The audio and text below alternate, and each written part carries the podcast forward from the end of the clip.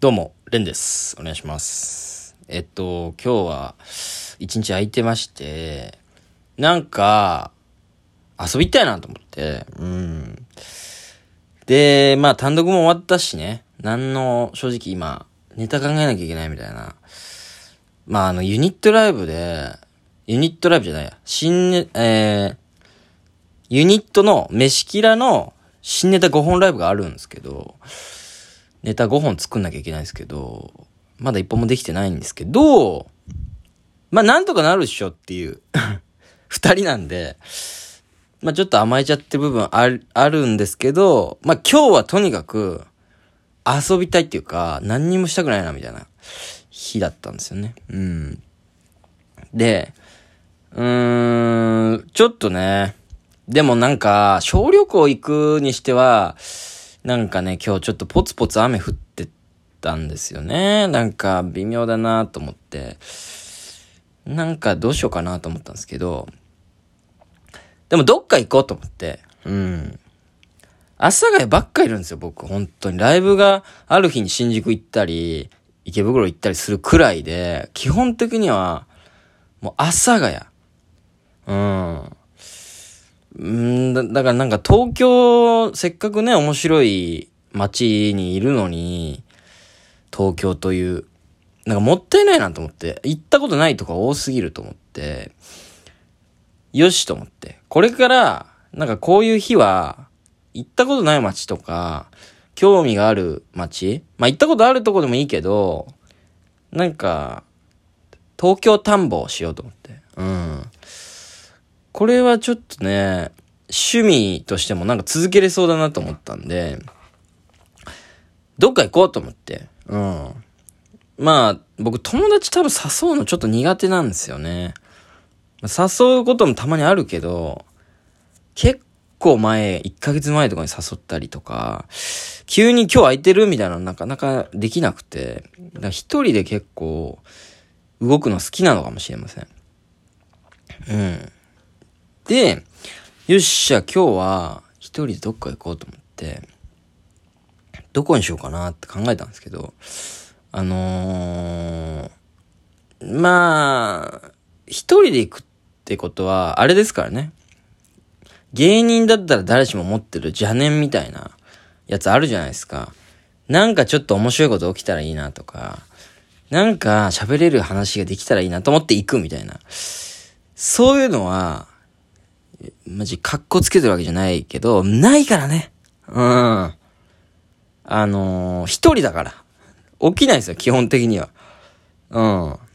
なんつうの、本気の探訪というか、俺は本当にその田舎、小学校全校生徒7人の田舎から出てきて、で、その田舎ってのは本当に駅も、車で40分ぐらい走んないとないみたいな。で、コンビニまでも、車で行かないといけないみたいなところだったんで、マジで、田舎者が東京に憧れで出てきたってのはちょっとあるんですよね。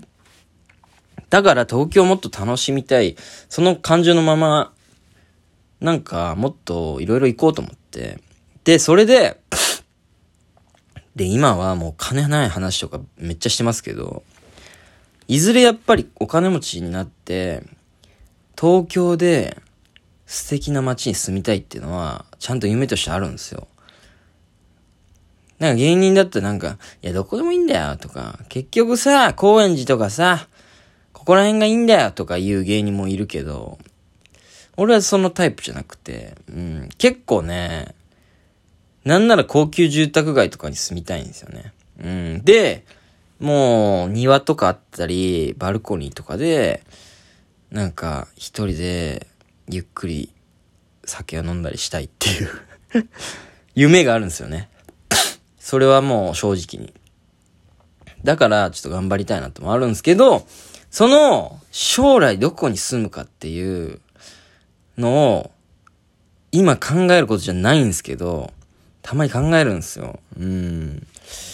で、今のところ候補は、候補っていうか、代々木上原、かっこいいっすね。とか、代々木あたりが僕ちょっと好きで、渋谷の付近のやっぱ街並みが、僕は好きですね。うん。今ね、ちょっとその中央線界隈に住んどいてあれなんですけど、こっちの方に将来は住みたくないかもしんない ま全然住んでる可能性あるけど、すいません、失礼しました。今汚い音。ちょっとね、喉の調子が悪いんですけど。だからそういうのも込めて、ななんか、うん、例えば有名な芸能人、例えば所ジョージが正常にでっかい豪邸を建ててるとか、まあビートたけしがね、とどろきベースつってとどろきに家を持ってたりとか、タモリさんの家もバレてますよね。目黒のあたりにあるみたいな。なんか有名な人がここに住んでるからかっこいいと思ってそこに住むみたいなこともありだけど、なんか俺オリジナリティのある、あ、レン、将来ね、有名な芸人になって芸能人として成功して、あ、レンはそこに住んでんだ、みたいな。なんかちょっとオリジナリティを出したいってのもあって、俺ならではの好きな街を見つけたいってのあるんですよ。ってので、今日は、それも含めて、まあ、暇だったってのもあるし、東京楽しみたい。さらに、将来住む街を探そうということで、ちょっと街、東京街探訪、やっていくわ、これから。うん、行ける日に。まあ、月1回か2回とかぐらいですけど、多分。でもなんか全然楽しかったな、今日も。で、じゃあ、ちょっとね、今日はどこにしようか迷ったんですけど、まあ、前々から気になってた清澄白河行こうと思って、清澄白河皆さん知ってます？響きだけ聞いたことあるみたいな人もいるかもしれないですけど、もう僕も全く一緒で、響きがなんかかっけえみたいな。清澄白河？え、川が清く澄んでいて、白いの？みたいな。その、なんかその街の特徴をまんま名前にしてるみたいな。でもなんか響きが、すごいなんかこう、おしゃれな感じが僕はしてて、清澄白河。で、どこにあるかもあんまり知らなかったんですけどもよしじゃあ行ってみようと思って、もう名前の響き発信で清澄白河に行くことに決めたんですよね。で、ただ一つ、僕が持ってた情報としては、まあ、ブルーボトルコーヒーでしたっけ？ブルーボトルカフェ？